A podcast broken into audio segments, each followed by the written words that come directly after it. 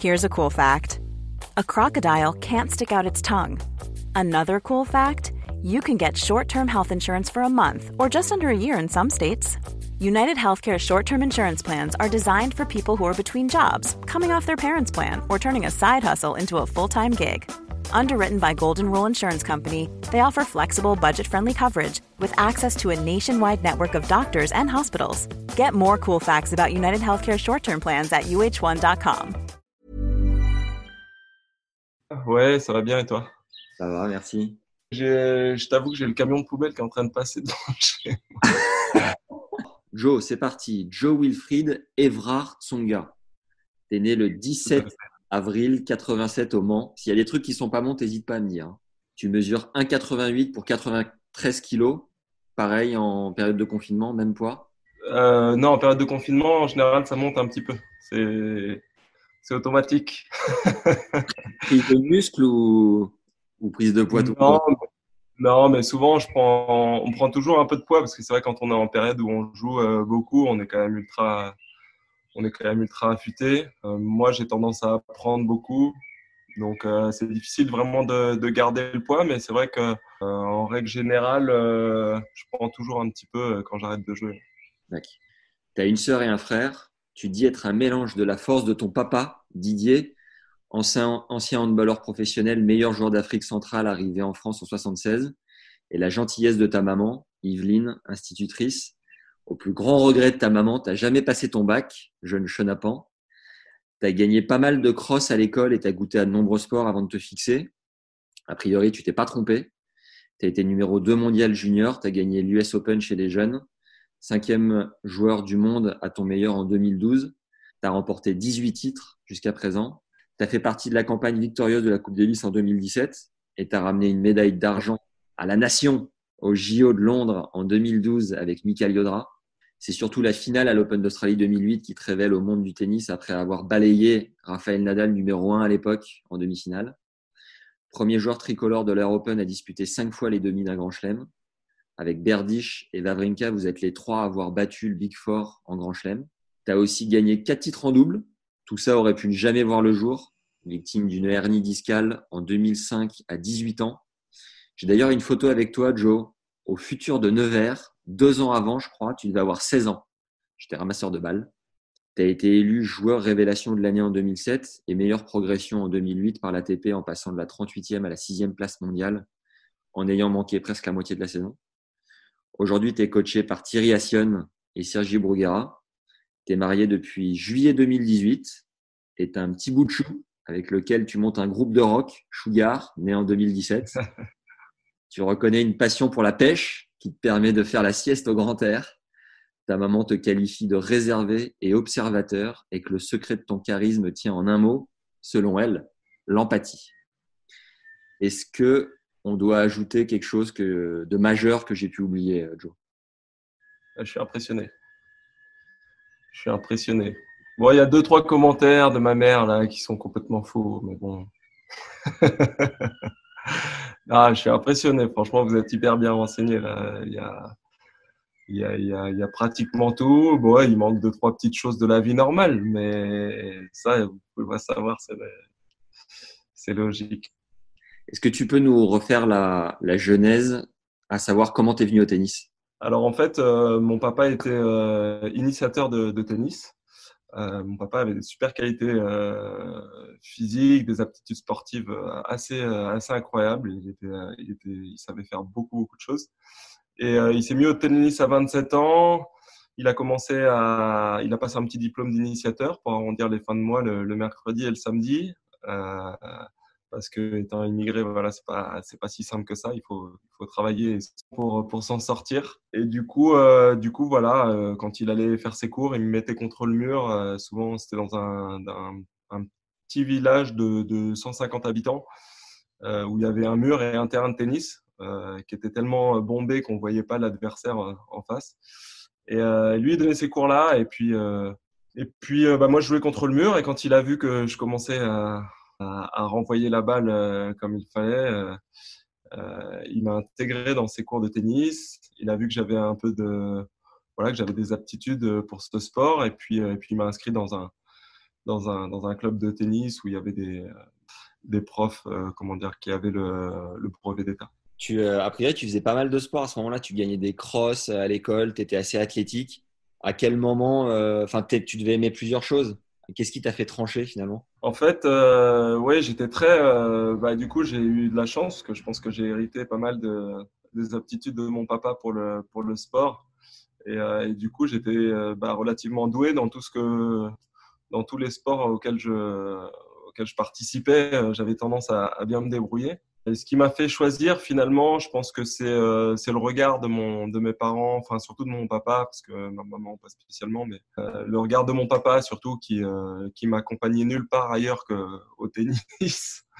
Pour lui, c'était vraiment un sport qui allait qui allait m'aider à à, m'intégrer dans dans la vie en fait ouais, dans ouais, qui allait m'intégrer dans la vie dans, dans tous ses sens, sociétal, le dépassement de soi, euh, euh, le respect des autres, euh, tout ça. Il considérait que les valeurs du tennis avaient, euh, énormément à, m'apporter. Et puis, euh, et du coup, le fait de le rendre fier quand je, quand je jouais bien, je pense que ça, ça a été déterminant dans, le choix du sport que j'ai fait. Est-ce que tu peux nous, euh, situer ta progression au classement français de non classé à numéroté, même à numéro 1 français, tiens? Ouais, alors j'ai été euh, non classé dans un premier temps, 32, 15-4, 15-2, 15, 1-6, moins 4 intermédiaire, moins 15, numéro 35 ou 36, numéro 35 ou 36, et après euh, numéro 35, numéro 36, après j'ai dû être 8 peut-être, et puis numéro 1. Et puis après, j'ai fait le chemin, je suis en train de faire le chemin à l'inverse.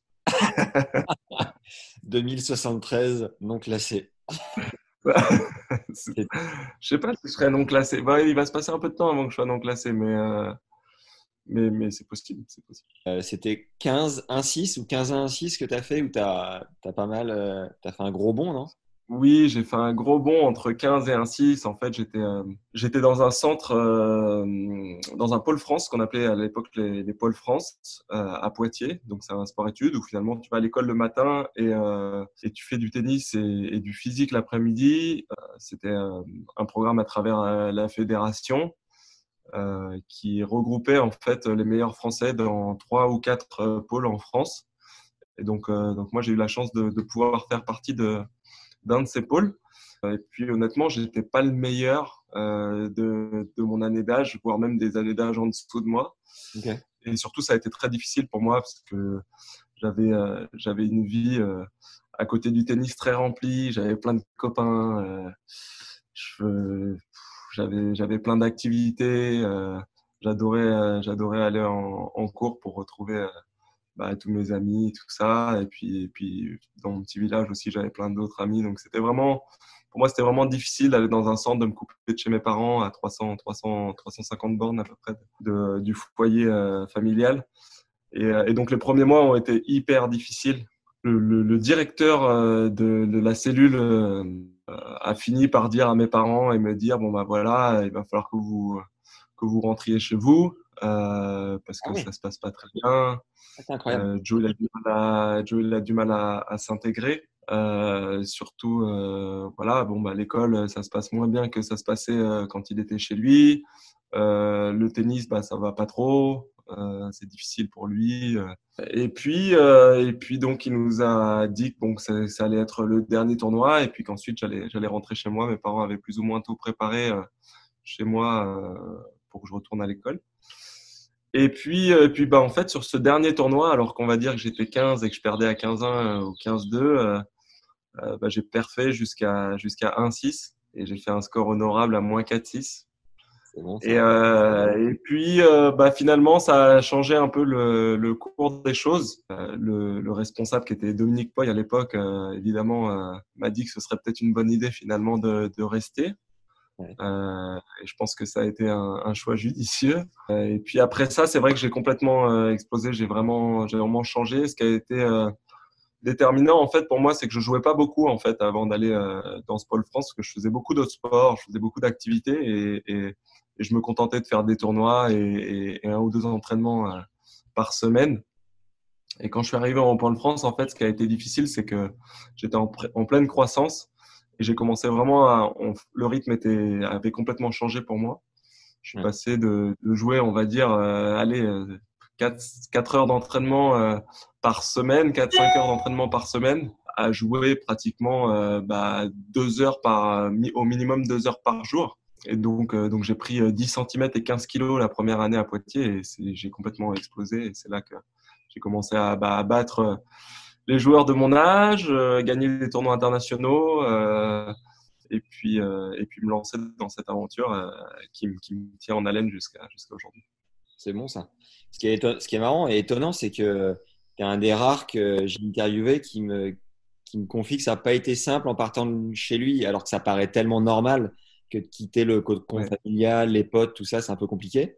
Au début, j'essayais de dire euh, quel a été le truc le plus compliqué dans ta jeunesse et tous m'ont dit bah non mais c'était tellement une évidence que euh, pour moi c'était pas un sacrifice. Du coup j'ai arrêté de poser cette question tu vois. Et toi finalement tu l'as un peu vécu paraît euh, quelque part assez moi mais en fait parce qu'en fait ça m'a ça m'a ça m'a marqué un peu jusqu'à jusqu'à aujourd'hui quoi. Je pense que ça a été réellement un, vrai choc pour moi. J'ai eu la chance d'avoir une enfance on va dire dorée puisque je manquais de de rien. Euh, bon, mes, mes parents euh, euh, avaient, avaient une très bonne situation. Ils étaient tous les deux professeurs. mon papa était professeur de physique-chimie. Ma maman était institutrice spécialisée pour les enfants en difficulté avec des problèmes sociaux ou des handicaps. Et du coup, euh, bah, c'est vrai que, comme je disais, j'ai eu une enfance dorée où je manquais de rien. J'allais en vacances, euh, j'avais des potes euh, en veux-tu, voilà. Et du coup, euh, bah, ma vie était super et je suis passé d'une vie super à devoir reconstruire quelque chose. Euh, et, ce quelque chose, c'était euh, bah, construire une carrière de tennis en fait.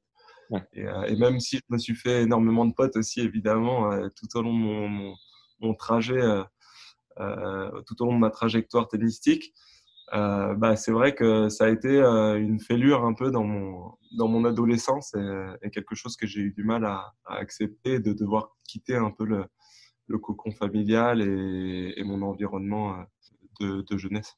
Et à ce moment-là, quand tu commences à, à jouer deux heures par jour et à mettre les bouchées doubles, tu rêves de quoi un peu secrètement que tu confies pas forcément au coach et aux copains, mais toi, c'est qu'est-ce qui t'anime au fond? Honnêtement, il y a il y avait beaucoup de choses qui, qui m'animaient. Euh, je pense que je, fais, je, suis un, je suis une personne qui est pleine de paradoxes. Bon, déjà, j'ai grandi euh, dans un tout petit village au fin fond de la Sarthe euh, en, étant, en étant métissé. Donc déjà, ça, c'est un paradoxe. parce que mon papa était peut-être le seul noir du village. Je viens d'un tout petit village au fin fond de la Sarthe et je suis devenu joueur de tennis professionnel à vivre bah, dans les dans les grands hôtels, euh, dans des avions, euh, dans les plus grandes villes du monde et à côtoyer euh, des gens que même pas une seconde j'aurais imaginé avoir à, moins de, de, 100 mètres de moi. donc voilà, donc ma vie est un paradoxe et, j'ai vécu une aventure assez particulière. Sportivement, du coup, c'était quoi le Graal? Sportivement, je pense qu'en fait, c'est une histoire d'étapes. Souvent, on nous demande quel est ton meilleur souvenir, mais en fait, le tennis, c'est une succession en fait de, de grandes joies et de désillusions. Euh, ce que je veux dire, c'est que c'est euh, des, des, joies que j'ai vécues en gagnant mon premier tournoi international, on va dire, à, à 14 ans.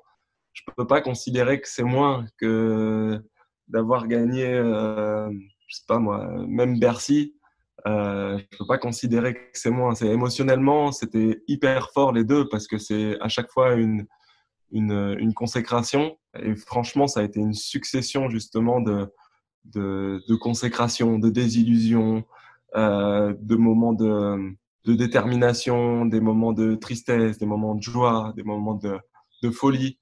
Euh, et, euh, et, voilà. Et moi, je prends plus le truc comme un, truc global. Aujourd'hui, je me dis qu'est-ce que je kiffe, qu'est-ce que j'ai kiffé et, j'espère qu'est-ce que, qu'est-ce que je kifferai euh, par la suite. Et à cet âge-là, juste euh, quand tu as 14, 16, c'est Roland ou numéro 1, tu as ton, ta quête ultime ou c'est autre chose, tu as une autre vision? En fait, pour être honnête, quand j'avais 14 ans, euh, on doute forcément toujours de ses, de ses capacités en se disant est-ce que, est que je vais être capable ou pas mais, mais ce que j'avais au fond de moi, c'était je ne sais pas si j'en suis capable ou pas. Mais en tout cas, c'est à cet endroit-là que j'ai envie de viser. Et moi, j'avais envie d'être, j'avais envie de tout gagner. J'avais pas envie de me poser de questions. J'avais envie d'être numéro un mondial. J'avais envie de gagner la Coupe Davis. J'avais envie de, de, gagner les grands chelems, de gagner tous les Master Series. Euh, je voulais, je voulais tout gagner en fait. Mais c'était qu'un rêve euh, au départ et, j'avais des doutes. J'avais des doutes sur ma capacité évidemment à le faire. Par contre, j'avais pas de doute sur le, sur ma capacité en tout cas à me lancer dans ce projet-là. Chez les juniors, c'est quoi ton meilleur souvenir sportif? Alors, il y en a eu pas mal. Euh, alors, il y a eu deux, euh, on va dire deux vraiment temps forts euh, dans mon adolescence. J'ai gagné les championnats d'Europe moins de 16 ans. Et dans ces championnats d'Europe moins de 16 ans, pour te faire un peu une petite image, il y avait des joueurs comme Berdych, Bagdatis, Gasquet, Vavrinka, Nadal, Almagro, Rimeno Travers. J'en oublie plein. Je ne sais pas, il y avait Ross Hutchins qui aujourd'hui euh, travaille pour l'ATP. Il y avait euh, euh, Florine Mergea, Auria Teco. Franchement, il y en avait tellement qui aujourd'hui, en fait, on, on, a joué ensemble après sur le tour. Et donc, ça a été un moment assez fort parce que j'avais battu En finale, j'avais battu Berdych en demi, j'avais battu, je crois, Rafa en quart et c'était sur terre. Donc, c'était voilà, c'était un, un, gros truc, quoi. Au moins, je peux, je pourrais au moins me vanter de ça, tu vois. Et puis, euh, donc, euh, donc ça, c'était exceptionnel parce que c'est vraiment la victoire qui m'a permis de me dire, ah ouais, je crois que, en fait, euh, je crois que je peux peut-être euh, aller chercher vraiment des gros trucs plus tard. Et puis, et puis ensuite, évidemment, il y a eu un peu la consécration à l'US Open Junior où je gagne, où je gagne contre Marcos encore en finale. Est-ce que tu aurais une anecdote sympa chez les jeunes dont tu te souviens que tu pourrais nous partager? En fait, en fait ce qui est difficile, c'est quand tu me poses la question comme ça, je, je, je, je, cherche, tu vois. Alors que si je discute avec Richie, on va forcément trouver euh, plein de trucs à se raconter euh, sur, sur les années passées. Parce que dès qu'on lance un sujet, euh, ça revient hyper facilement. On était en internat à, à Roland Garros avant, au centre d'entraînement national, avec, avec Gilles et, et Gaël et, et, euh, voilà, et on avait tous euh, bah, nos petites manies, nos petites euh, façons de faire. C'était marrant un peu de se découvrir voilà, dans, dans, la vie normale. Puis souvent, avec Gilles, je me rappelle, on se retrouvait en haut du, en haut du central de, de Roland. Et, et, on se racontait un peu des anecdotes de tennis. Et, et on se disait, imagine, un jour, tu es en train de jouer en bas, là, tu fais un passing, bout de course. et elle était comme ça c'était rond de la foule et tout. Et puis, on, on, se faisait rêver, quoi. On se faisait rêver. Et c'était vrai que c'est marrant parce que, bah, on va dire, euh, un, deux ans, trois ans après, bah, on y était. Et puis, et puis, et puis on faisait les fous sur ces terrains-là. Donc, euh, c'est chouette. Euh, Est-ce que tu avais conscience pendant les juniors de la chance que c'est d'être sur le circuit sans payer, d'avoir les meilleures conditions? Tu es là en grand chelem sur les deuxièmes semaines euh, avec les tout meilleurs? Enfin, c'est incroyable, quoi, quelque part. Oui, alors c'était perturbant. C'était perturbant parce que c'est ce que je disais tout à l'heure. Hein. On pensait pas une seule seconde. Au départ, quand tu te lances dans cette aventure-là, tu joues, tu aimes le tennis, tu es hyper content de, de, faire ton sport, tu as plein de copains, tu te régales, mais, euh, mais c'est vrai que tu penses pas forcément à ces choses-là et en fait, c'est seulement quand elles sont devant tes yeux que tu te rends compte un peu de, de ce qui est en train de se passer et quand tu te retrouves à l'Australian Open et puis bah, tout d'un coup, euh, tu croises euh, Agassi euh, dans le couloir, tu te dis waouh. Là, c'est voilà, là c'est sérieux. Ce que je fais, c'est déjà sur le chemin entre guillemets. Et puis et puis ça donne envie, ça donne envie parce que tu les vois, ils sont ils sont pleins de charisme, plein de plein de confiance. et, et c'est beau à voir. Donc donc oui, dans ces moments-là, ça a été pour moi, c'était un peu comme être aux eaux, quoi. J'avais l'impression que que je découvrais des spécimens que j'avais jamais vus. Euh, comment tu as vécu euh, ce coup d'arrêt pas évident, le, coup de la hernie discale en 2005 Tu as 18 ans, du coup, tu es à la fin des juniors. Comment ça s'est passé? Mmh. Ça a été très très difficile pour moi. Je pense que ça, ça, reste une période où il faudra que j'écrive peut-être un jour un livre pour raconter un peu bah, les états d'âme, par quoi je suis passé, comment j'ai comment j'ai réagi à tout ça, les peurs que j'ai eues parce que j'avais, euh, j'avais entre guillemets, je venais d'arrêter l'école. Ça faisait déjà un ou deux ans que j'avais un peu décroché à l'école. Et puis, euh, dit juste, euh, bah voilà, qu'est-ce que je vais devenir, qu'est-ce que je vais faire? Et finalement, c'est c'est c'est des questions normales pour un jeune de cet âge-là, en fait, parce que même ceux qui font des études, ils se demandent ce qu'ils ont envie de faire, comment ils ont envie de faire et tout ça. Mais moi, c'était exacerbé par par par la la, la, le fait d'avoir arrêté l'école et de me dire je vais devoir y retourner et puis c'est pas j'ai pas du tout envie de faire ça j'ai déjà choisi moi ce que j'ai envie de faire. Et, tout d'un coup, euh, euh, à 19 ans, c'est comme si on me mettait une barrière dedans, devant en me disant, euh, bah en fait non, ça, tu, tu feras pas ça, t'as pas le droit de faire ça. Et donc c'était hyper frustrant et ça a été une période, ouais, une période hyper difficile. Mais j'ai dû, j'ai dû réapprendre à marcher presque parce que j'arrivais plus à écarter les jambes. Chez le kiné, dans les, dans les bassins, pour bah, pouvoir écarter les jambes dans le bassin tranquillement euh, sans avoir à poids du corps sur, sur les, vertèbres. Ça a, été, ça a été chaud, ça a été chaud, mais, euh, mais ça a été vraiment une expérience euh, positive avec le recul. on va dire que quand j'étais jeune, tout à l'heure tu me demandais si je me rendais compte de tout ce qui se passait. Je pense que je me rendais, j'étais dans le truc, je me sentais bien, j'étais heureux, je voyais des choses incroyables, mais je me rendais pas forcément compte que, que j'avais de la chance de faire ce que je faisais. Et, c'est évidemment quand bah, ce rêve-là il commence à s'échapper, que, que, tu réalises beaucoup de choses. Et je pense que ça, ça m'aura aidé quand même pour la suite, euh, pour mettre dedans, être vraiment déterminé et, essayer bah, d'atteindre de, mes objectifs et mes rêves. Est-ce que tu peux nous raconter ton tout premier point ATP, ce que tu as ressenti? Ah ben j'étais super fier, j'étais super fier parce que tout d'un coup je faisais partie, euh, voilà, je faisais partie du, bah, de cette grande famille des joueurs qui ont un point ATP. Et à l'époque c'était comme euh, trouver un lingot d'or quoi. Euh, J'avais 16 ans et demi. Euh, ce qui est fou, c'est que j'arrive plus à me rappeler du nom du futur, mais je le connais en plus. C'était du côté de Toulouse, là-bas, dans les Midi-Pyrénées. Bannière de Bigorre. Bannière de Bigorre. Yes. Bannière de Bigorre. Et, euh, et, en fait, je joue les qualifs, je me qualifie, et dans le tournoi, euh, je bats plusieurs joueurs, dont Bif.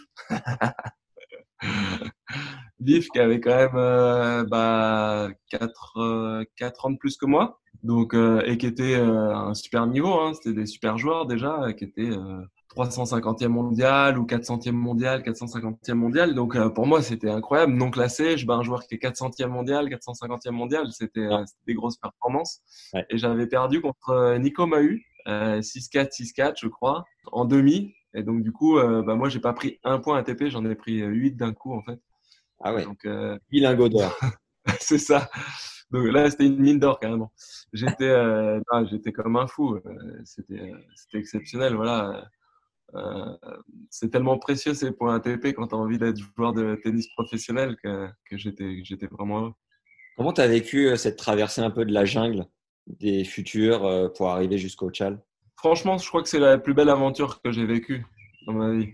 La grosse aventure, elle est exceptionnelle, tout est incroyable et tout, il se passe vraiment des choses super. Mais ce que j'ai vécu en, en, allant chercher les points dans des dans des dans des dans des pays lointains, euh, je pense que cette richesse-là, euh, ça, ça n'a pas de prix parce qu'en fait, euh, j'ai voyagé euh, à Guayaquil en Équateur, j'ai voyagé euh, au Chili, au Brésil en Argentine, au Mexique, en Russie.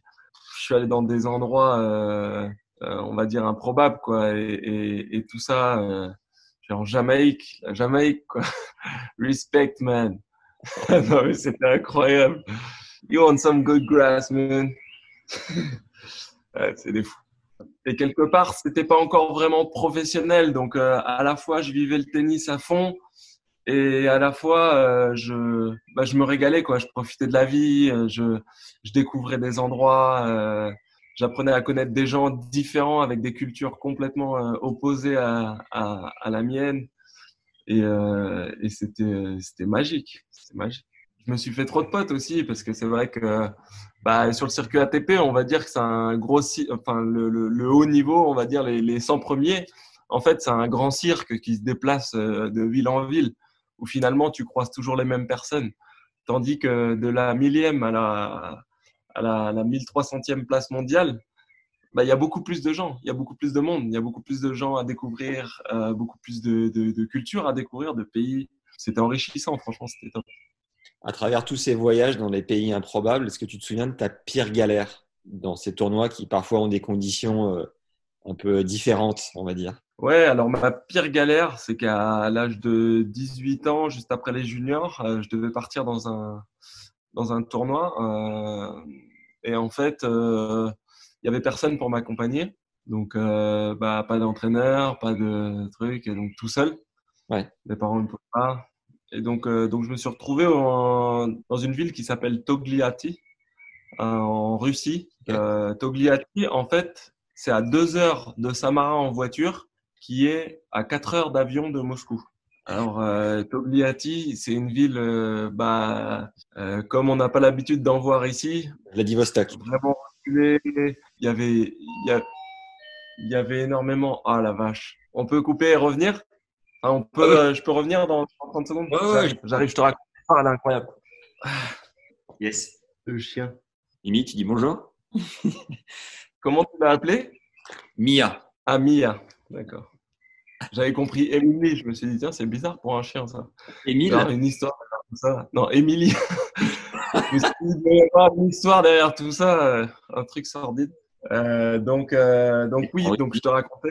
Euh, donc je me retrouve à, à Togliatti, donc euh, une ville à, à deux heures de voiture de Samara, euh, qui est à quatre heures d'avion de, de Moscou. Et donc personne pour m'accompagner. Mes parents étaient mes parents euh, étaient pas disponibles. J'avais pas de- d'entraîneur disponible à ce moment-là. Et donc, euh, donc moi, il fallait que j'aille jouer, il fallait que j'aille prendre des points pour continuer à progresser. Ouais. Et donc, je me voilà à 18 ans euh, à aller euh, au fin fond de la Russie, dans une ville, euh, une ville fantôme en fait, avec euh, que des alcooliques et des prostituées. Euh, bah moi, j'avais réservé mon hôtel à l'avance, évidemment, puisque euh, à ces périodes-là, bah, je faisais plus ou moins tout tout seul. Donc, bah, tu réserves tes billets d'avion, tu réserves tes, hôtels, voilà, tu te débrouilles pour avoir ton matériel. c'est toute une toute une logistique. Euh, mais quand tu n'as pas assez de sous, bon, bah, on va dire que tu peux pas déléguer euh, toutes ces choses-là. Ouais. Donc, je me retrouve dans l'hôtel. Donc, je cherche l'hôtel. Et quand j'arrive à l'hôtel, je, je tombe dans un hôtel euh, complètement délabré. Euh, en fait, c'était un hôtel de passe. J'avais en fait euh, une porte avec un espace en dessous de la porte de, on va dire, une vingtaine de centimètres. Donc, j'entendais à peu près tout ce qui se passait dans tout l'hôtel et dans les couloirs. Euh, J'avais une fenêtre qui était cassée euh, de, long en large. Euh, J'avais des, vieilles chaussettes sales dans les armoires euh, et une horloge au-dessus de ma tête qui faisait tic tac tic tac tic. Et je devenais complètement fou. Euh, pendant pendant cette semaine, j'ai été hyper courageux parce que je me suis je me suis battu dans dans ce tournoi. Je me suis battu sur tous les matchs. Euh, j'ai rien lâché jusqu'au bout et finalement j'ai fini par gagner le tournoi euh, 7-6 au troisième euh, en finale, je crois, ou 6-4 au troisième en finale Incroyable. contre un joueur slovaque. Et donc, je suis super content et je me dis, c'est incroyable, je suis parti tout seul, euh, comme un guerrier, au fin fond de nulle part. J'ai gagné le tournoi. Et donc, euh, donc la finale, c'était le, le dimanche après-midi. Donc, je me dis, bon, bah, je vais me prendre, euh, comme j'étais jeune et que j'avais pas beaucoup d'expérience, je me dis, je vais prendre mon billet d'avion pour ce soir, tranquille, pour rentrer à la maison. Ok. Euh, bah, finalement, euh, bah, pas d'avion le soir même. Euh, Il y en a seulement un le lendemain matin à, à 8 heures du matin. Donc je me dis bon bah c'est pas grave, hein, une nuit de plus ou de moins. Bon bah tant pis, je vais retourner dans l'hôtel, dans l'hôtel et puis je vais, euh, puis je vais attendre demain matin pour partir. Donc voilà, le lendemain matin arrive. Il y a un gars du club qui me prend en voiture. On fait deux heures de voiture. On arrive à l'aéroport de, de Samara pour euh, pour rentrer en France. Et en fait, euh, quand je quand j'arrive à la douane pour faire tamponner en gros euh, mon, mon passeport pour partir, euh, il y a la la guichetière, je sais pas si ça se dit, ou la personne qui est au guichet, Ouais. qui me dit euh, passeport niet. Alors moi je dis comment ça passeport niet, il est tout neuf. Je viens de me faire refaire mon passeport. Euh, elle me dit passeport niet. Alors je regarde ce qu'elle est en train de me raconter, puisqu'elle me parle en russe, elle parle pas anglais, donc je comprends pas ce qu'elle me dit. Ouais. Et je regarde le passeport et elle me montre avec le doigt, elle me dit passeport. Hiring for your small business? If you're not looking for professionals on LinkedIn, you're looking in the wrong place. That's like looking for your car keys in a fish tank. LinkedIn helps you hire professionals you can't find anywhere else, even those who aren't actively searching for a new job but might be open to the perfect role. In a given month, over 70% of LinkedIn users don't even visit other leading job sites. So start looking in the right place. With LinkedIn, you can hire professionals like a professional. Post your free job on linkedin.com slash people today. Et en fait, elle était en train de montrer la date de validité du visa que j'avais, qui en fait était expirée depuis 8 heures. Oh. En fait, il allait, j'avais pris le visa que jusqu'au dimanche, Ouais. euh, par manque d'expérience. Et en fait, euh, bah, le lundi, il était mort. Et donc, je lui dis, bah, moi, comment je fais? On commence à discuter, sauf que je commence à dire, bah, écoutez, ramenez-moi dans mon pays. Euh, L'avion, le- l'embarquement est à 20 mètres. euh, je prends l'avion et je repars chez moi et, et- et c'est bon. Et elle me dit, non, non, visa niet. Et alors là, je me dis, bon, eh, c'est quoi, j'ai vu ça dans les films et tout. euh, je sais comment ça se passe dans certains pays. Allez Et je fais une connerie, quoi. Je fais une connerie, je lui tends un, un petit billet de 20 euros en me disant ça va passer, tu vois. et là, euh, elle appuie sur un bouton Oh. et j'ai cinq gardes qui arrivent avec un, des, des kalachnikovs, quoi, et qui m'entourent. Et là, j'avais ma coupe dans les mains, mon sac dans, dans, sur l'autre épaule. Ouais. Et, euh, et là, je lâche tout, la coupe, elle explose par terre, euh, machin, le sac. euh, et les gars commencent à me crier dessus avec, en me pointant avec la, la Kalachnikov. Et là, je dis, bah, désolé, euh, voilà, je, je veux juste partir, euh, j'ai pas, j'ai, rien fait. Et donc, voilà, et donc, je me retrouve, euh, bon, bah, ils me disent de dégager, évidemment. Et, et voilà, et donc, en fait, je me retrouve dans le, dans le, dans l'aéroport de Samara, euh, bah, tout seul, sans, sans rien. Et puis, euh, surtout, je rate mon avion. Et, euh, et donc, euh, je vais à Aeroflot, parce qu'à l'époque, c'était Aeroflot. Elle est longue, mon histoire. Ouais, je mais vais à elle, Aeroflot. elle est haletante. Je vais à Aeroflot. Bon, je t'avoue que j'étais pas serein. Et euh, donc, les dames, elles le voient. Elles me disent, bah, qu'est-ce qui se passe? Qu'est-ce qui va pas? Je leur dis, bah, voilà, j'avais mon avion, je devais partir. Je- Là, je peux pas partir. Je dois, je dois changer mon visa, mais je sais pas où aller pour changer mon visa. Et elles me disent, bah, écoute, faut que tu ailles à la, à l'ambassade. C'est quoi Et on flotte? J'ai pas suivi. En fait, Aeroflot, c'est la compagnie euh, russe, ah oui, d'accord. euh, Au bureau, quoi. plus ou moins associée à Air France, euh, ou qui l'était, je sais pas. Et donc, je vais voir les, les... parce que c'était la compagnie qui me ramenait, en fait. Et donc, euh, donc je vais voir, elles me disent, bah, il faut que tu ailles chercher un, un, un passeport à, à l'ambassade, sauf que ça ouvre que jeudi. Donc là, on était lundi matin. on était lundi matin. Moi qui étais tout fier d'avoir gagné mon tournoi, de revenir avec la coupe en disant, je viens de gagner un challenger, c'est incroyable. C'est un Euh, chat. bah voilà. Ah, pas mal. Ouais, c'était un challenger, c'était un 25 000. Ah ouais. Bon, euh, bah, coincé là-bas, quoi, devoir attendre jusqu'au jeudi pour avoir un visa. Donc, euh, donc voilà, donc j'étais pas bien. Et elles me disent, euh, elles me disent, écoute, il y a une autre solution. Ce que tu peux faire, c'est aller à Moscou. Donc tu prends un avion pendant 4 heures, tu vas à Moscou, et de là-bas, peut-être que tu auras un visa plus vite, en fait. Donc euh, bah, finalement, bah, j'avais pas beaucoup d'argent, mais bon, euh, finalement, euh, voilà, j'étais désespéré, donc j'avais envie de rentrer chez moi. Donc, euh, donc bah, j'ai payé. Pour moi, c'était hyper cher à l'époque de prendre un avion comme ça, sans avoir de garantie que j'allais toucher quelque chose qui allait compenser. Et puis, bah, du coup, j'ai pris cet avion. Je suis arrivé en, à Moscou. Moscou, je suis allé voir Aeroflot. Ils m'ont dit, bah, il y a la, il y a l'ambassade à une heure. La seule chose, c'est que l'ambassade, elle ferme dans 30 minutes. Donc là, je me suis retrouvé, euh, voilà, à me dire, euh, c'est pas possible. En plus, je vais dormir à Moscou. Je sais pas où je vais dormir. J'ai rien. Donc, euh, et que j'avais que 18 ans. Donc, c'était, franchement, c'était difficile. C'était la première fois que je voyageais tout seul. Pas de téléphone portable à ce moment-là? C'était Pas de télé... Bah, si, le téléphone portable, mais euh, pas à l'étranger. Donc, euh, tu sais, ça coûtait hyper cher. Ça coûtait une fortune à l'étranger. Donc, euh, j'appelais, j'appelais, j'appelais 10 secondes, quoi. Et puis, euh, Ouais. voilà, déjà dans la semaine, j'avais appelé deux fois mes parents, deux fois 30 secondes, quoi. Donc, t'imagines l'état de mes parents, à savoir que je suis là-bas, que je peux pas rentrer, que j'ai pas de visa, tout ça. Bref. Et donc, euh, donc du coup, euh, bah, voilà, me voilà dépité devant, ce, devant les gens d'Aeroflot là. Et tout d'un coup, j'ai une dame qui me tape sur la main derrière et qui me dit, bah, mon papa, il, il est un tel, il connaît tout le monde dans l'aéroport. Tu poses tes sacs et, et euh, tu poses tes sacs là à la bagagerie et puis on va te chercher un visa là dans, et tu pars avec moi dans le vol euh, qui va à Paris parce que moi aussi je suis étudiante à Paris et je vais à Paris. Ah putain, merci, merci le destin. Et au début je me dis merci, mais en même temps je me dis mais ça se trouve c'est une arnaque, ça se trouve je vais poser mes affaires ils vont tout me voler quoi.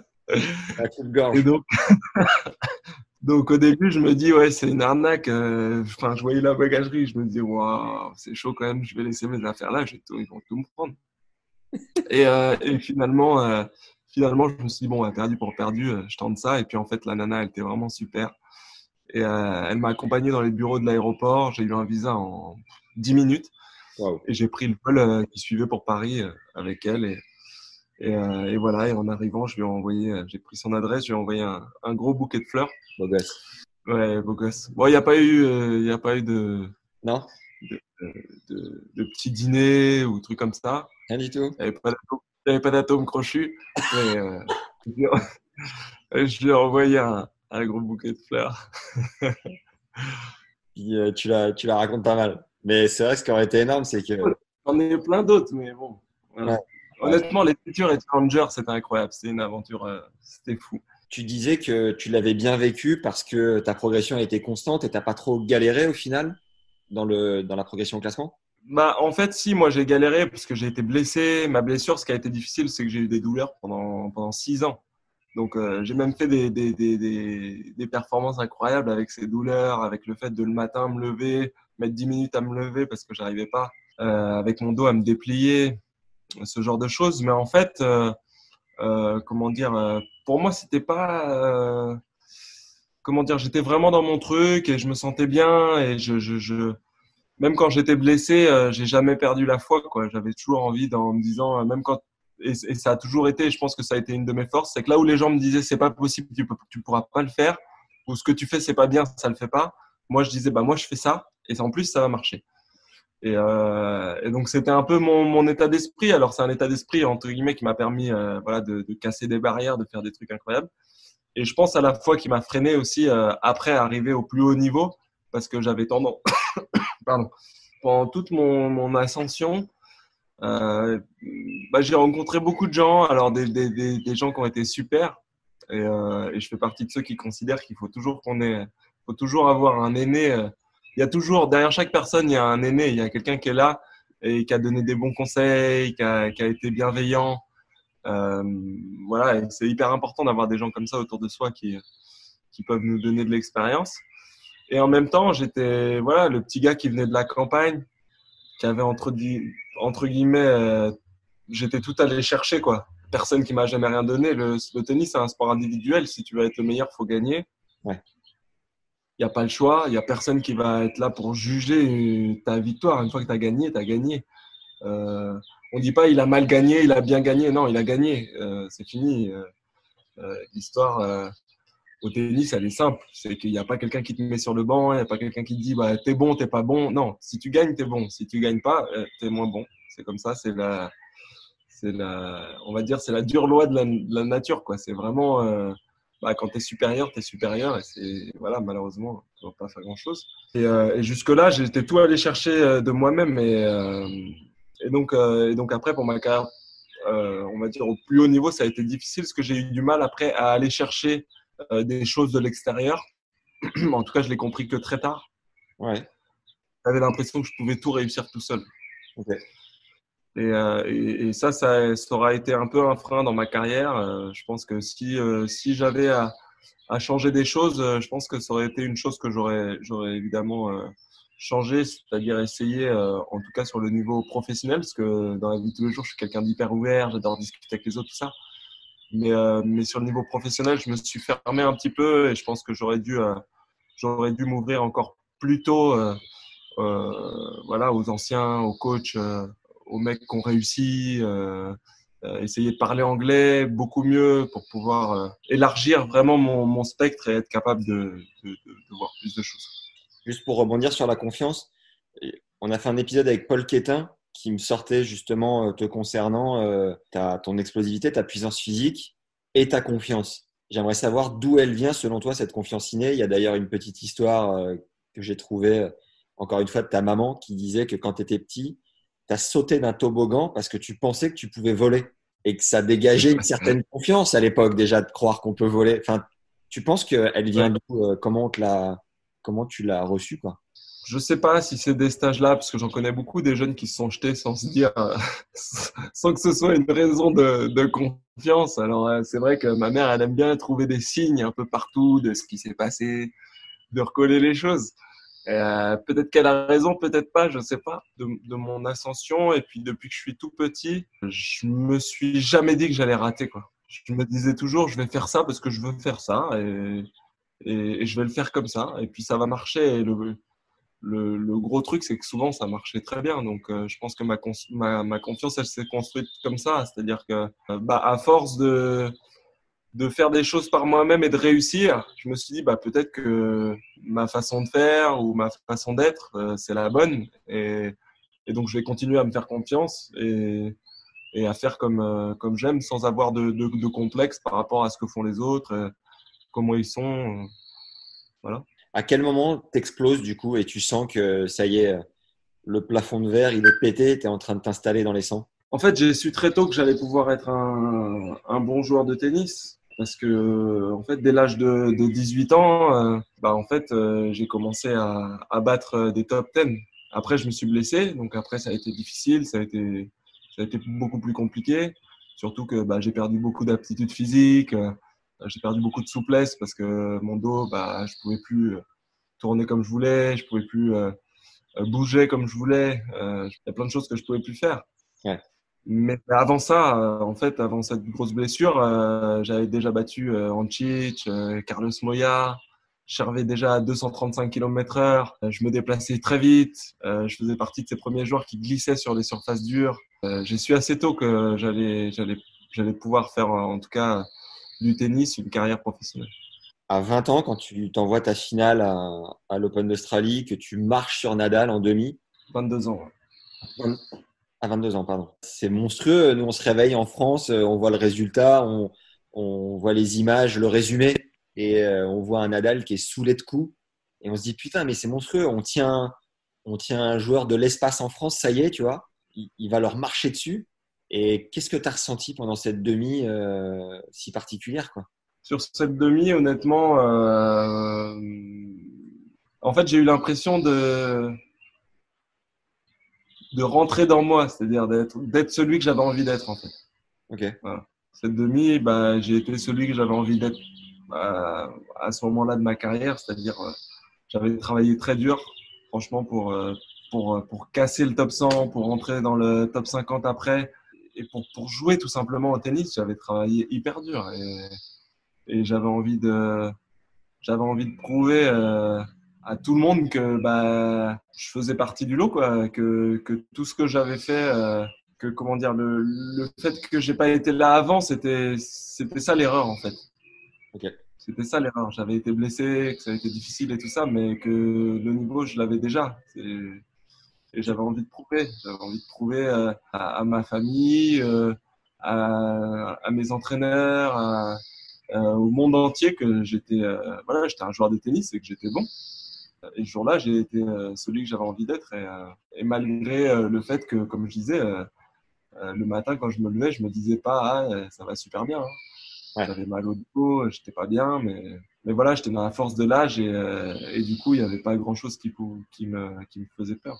Et sur ces 15 jours-là, tu, tu, peux nous refaire peut-être l'avant, juste avant, savoir où tu en étais et comment les planètes se sont un peu alignées Enfin, comment tout s'est bien enchaîné pour toi? Cet hiver-là, en fait, j'ai pu m'entraîner comme j'avais envie de m'entraîner. C'est-à-dire que malgré le fait d'avoir mal au dos et tout, j'avais pu faire une, énorme période foncière j'avais vraiment bossé dur. Euh, et en fait, je suis arrivé à Adélaïde et j'ai fait demi et j'ai battu Leighton Hewitt. Donc, je l'avais déjà battu euh, quelques mois auparavant, en fait, au Queens.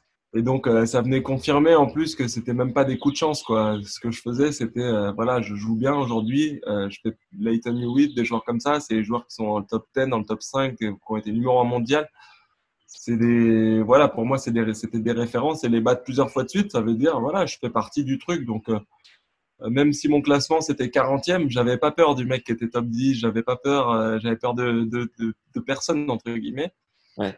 et, et à Adélaïde je fais euh, donc je fais demi je perds je perds contre Niminen je crois à l'époque je faisais 45 degrés c'était dur il jouait hyper bien. Euh, mais je me dis, euh, j'y suis quoi. Je suis capable de faire deux, trois performances en battant des énormes joueurs.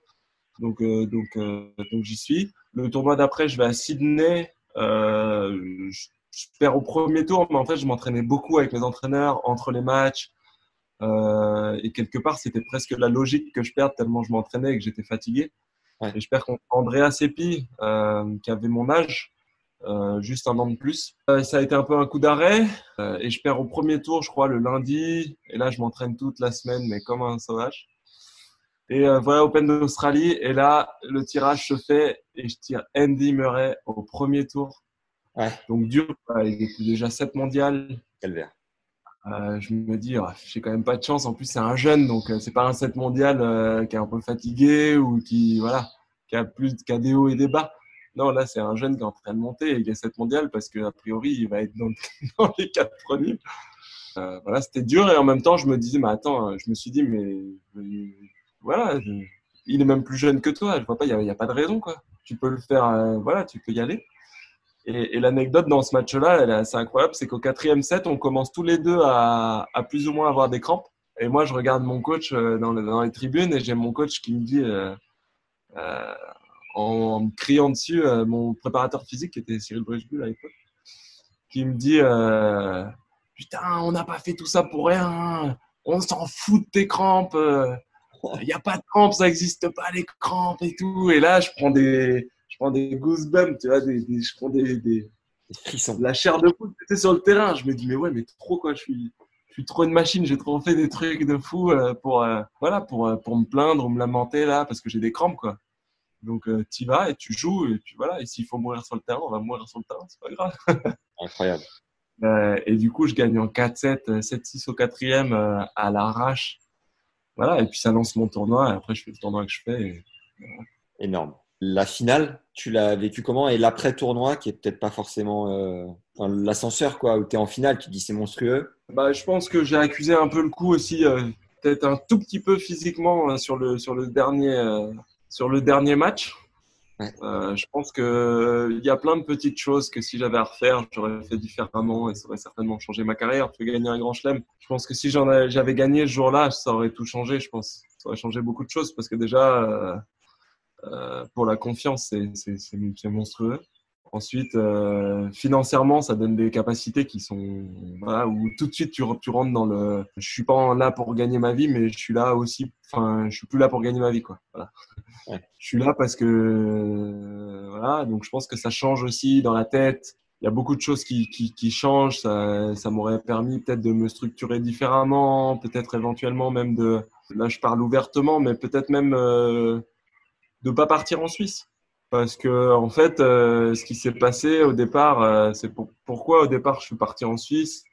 Euh, c'est parce que en fait, euh, bah déjà, il y avait tous nos aînés qui partaient en Suisse. Ouais. Euh, tous les joueurs de tennis avant moi, ils partaient en Suisse.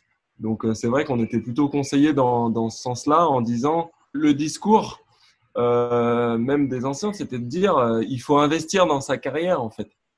Et c'est vrai que bah, partir en Suisse, c'était c'était la possibilité, entre guillemets, au départ de, de sauver euh, une certaine somme des impôts, mais pas de la sauver pour soi, en fait. C'était de se dire, si j'arrive à sauver cette somme-là, je vais pouvoir l'investir dans ma structure, euh, dans mes entraînements, euh, dans ma façon, de, dans mon environnement, dans ma façon de voyager, dans les hôtels où je vais aller, dans les personnes qui vont m'accompagner pour me soutenir.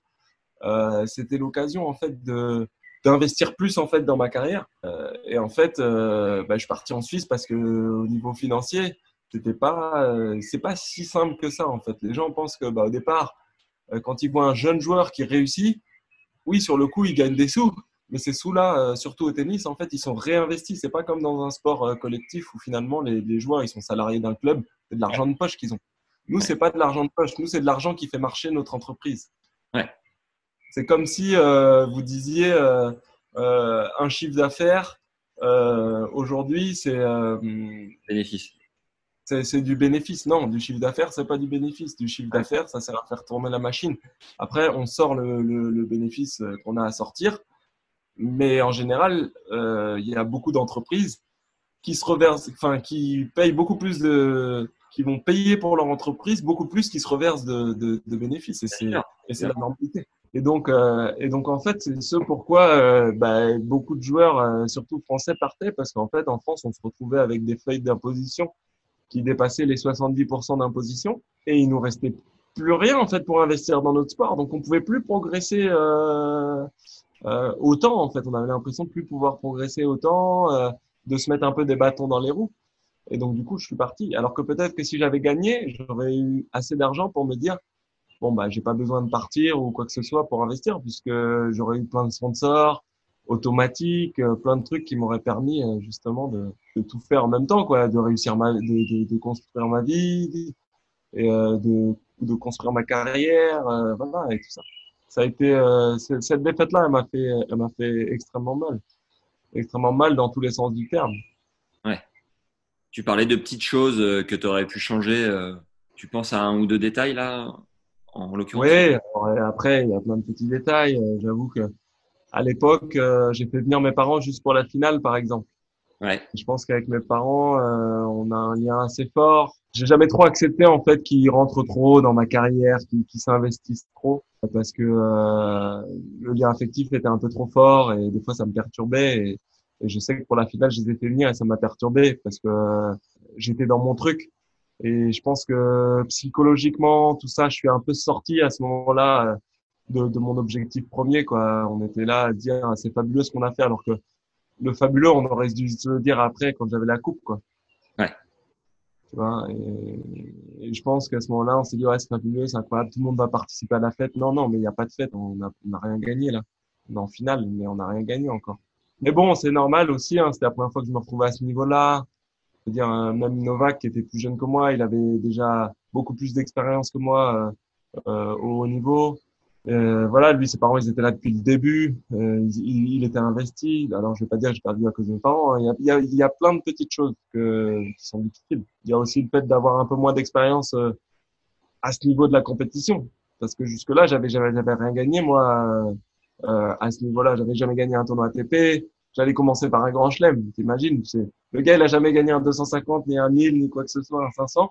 Et il va se retrouver à gagner un grand chelem. C'est un peu irréel. Incroyable.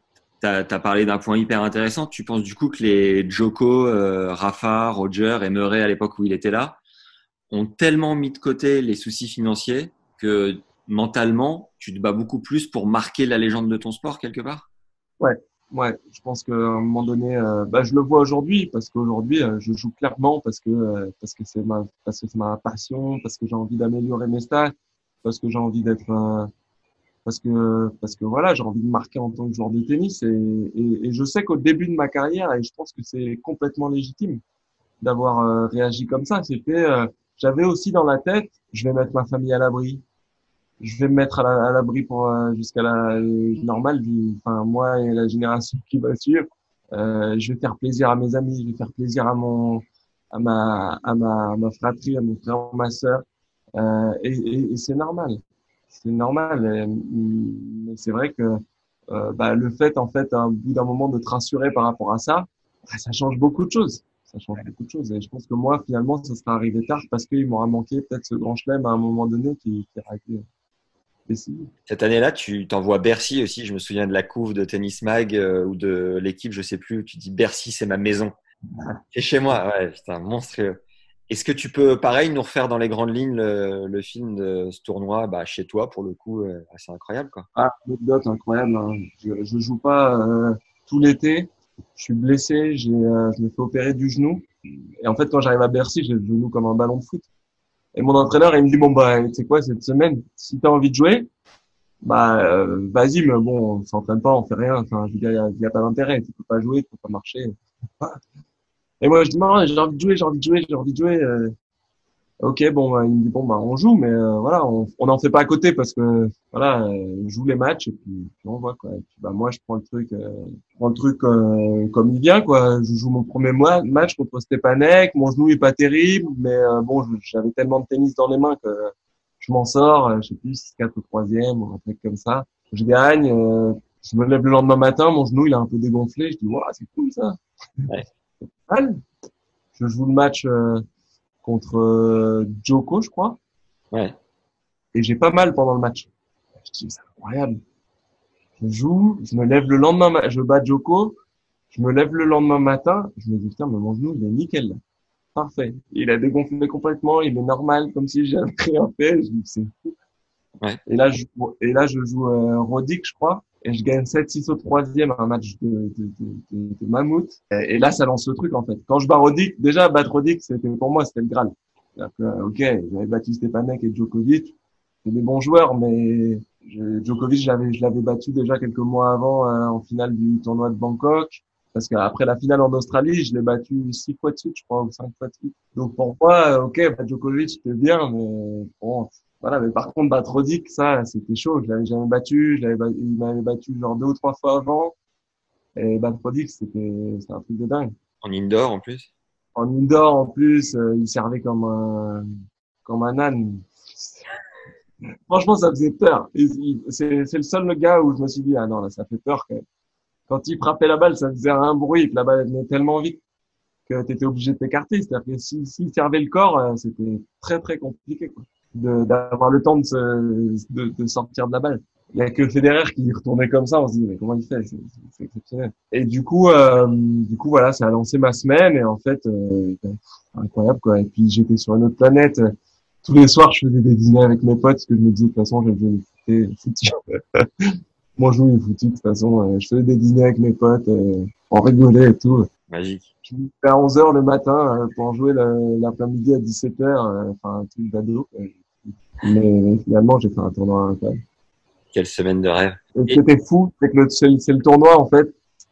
Pourquoi on en parle souvent, enfin, pourquoi moi j'en parle souvent, même si c'est vrai que c'est une grande victoire pour moi, euh, c'est le, le fait qu'en finale, j'ai ramené tous mes potes, tous mes entraîneurs depuis que j'étais tout jeune, euh, tous les gens de la fédération qui me suivaient au quotidien, qui me connaissent depuis que je suis tout petit. Et cette finale où en fait, euh, je tape ma première balle de l'échauffement et au moment où, où je lance la première balle, il y a tout le public qui fait Olé Et l'Albandien, il tape la balle de l'autre côté et tout le monde fait Bouh Et là, je dis, wow, ça va être chaud. ça va être chaud. Et, euh, ça a été euh, l'ambiance de, de malade.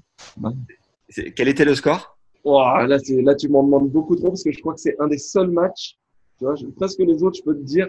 Mais celui-là, j'étais tellement sur, dans ma matrice. Il me semble que j'ai gagné 7-5 au troisième. Oh, putain, mais le, j'ai, j'ai, j'ai gagné le premier 6-3 ou 6-4. J'ai perdu le deuxième euh, 7-5 et j'ai gagné peut-être le troisième 7-5. Tu l'as le score? Le premier lien, c'est Tsonga, un Chinois à Bercy. Je sais pas pourquoi. Ah, t'avais les cheveux bien courts, hein Ouais, ça a changé. C'est le confinement. Euh, 2 novembre 2008, 6-3, 4-6, 6-4. Boum. Ah, 6-4, d'accord. Tu vois, j'avais dit 5-7, euh, Est-ce que tu te souviens de ce match incroyable que tu avais fait euh, contre Mario Ancic euh, à Bercy, premier tour, qui termine à. Il avait, j'étais dans les gradins, il y avait, il y avait plus grand monde, il devait être minuit. Ouais. Il fait un retour de service et le, le... il reste que le manche dans sa main. Je sers une boulette à 2,24 sur le thé et là, il fait comme ça et en fait, il venait de jeter sa raquette. En fait, sa raquette a été fêlée. Bah, en fait, ce qui se passe, c'est que souvent les joueurs, ils vont pas changer de raquette parce qu'on prend un avertissement si on va changer la raquette parce qu'on l'a acheté. Et quand tu prends un avertissement, euh, tu prends aussi un code de conduite, donc tu prends euh, une amende, surtout quand c'est sur des centraux qui sont télévisés, tu prends une grosse amende. Et donc il s'était dit bon bah je veux pas euh, mettre ma raquette seulement moi après je sers. Il essaye de retourner et en fait il lui reste plus que le manche dans la raquette. Quoi. Et en fait c'est incroyable parce qu'on pourrait croire que j'ai cassé la raquette. Mais cette, ce, soir, l'ambiance était incroyable là, était incroyable. Les gens disaient euh, Allez, Joe, c'est toi le patron, Joe. Et, euh, et c'est venu de là un peu. C'est toi le patron. C'était C'est magique. C'est resté. Après, euh, même à Roland, jusqu'à Roland, il y a des gens qui avaient vécu ce truc à Bercy, qui allaient à Roland. Et sur chaque match, ils disaient, c'est toi le patron, Joe. C'était incroyable.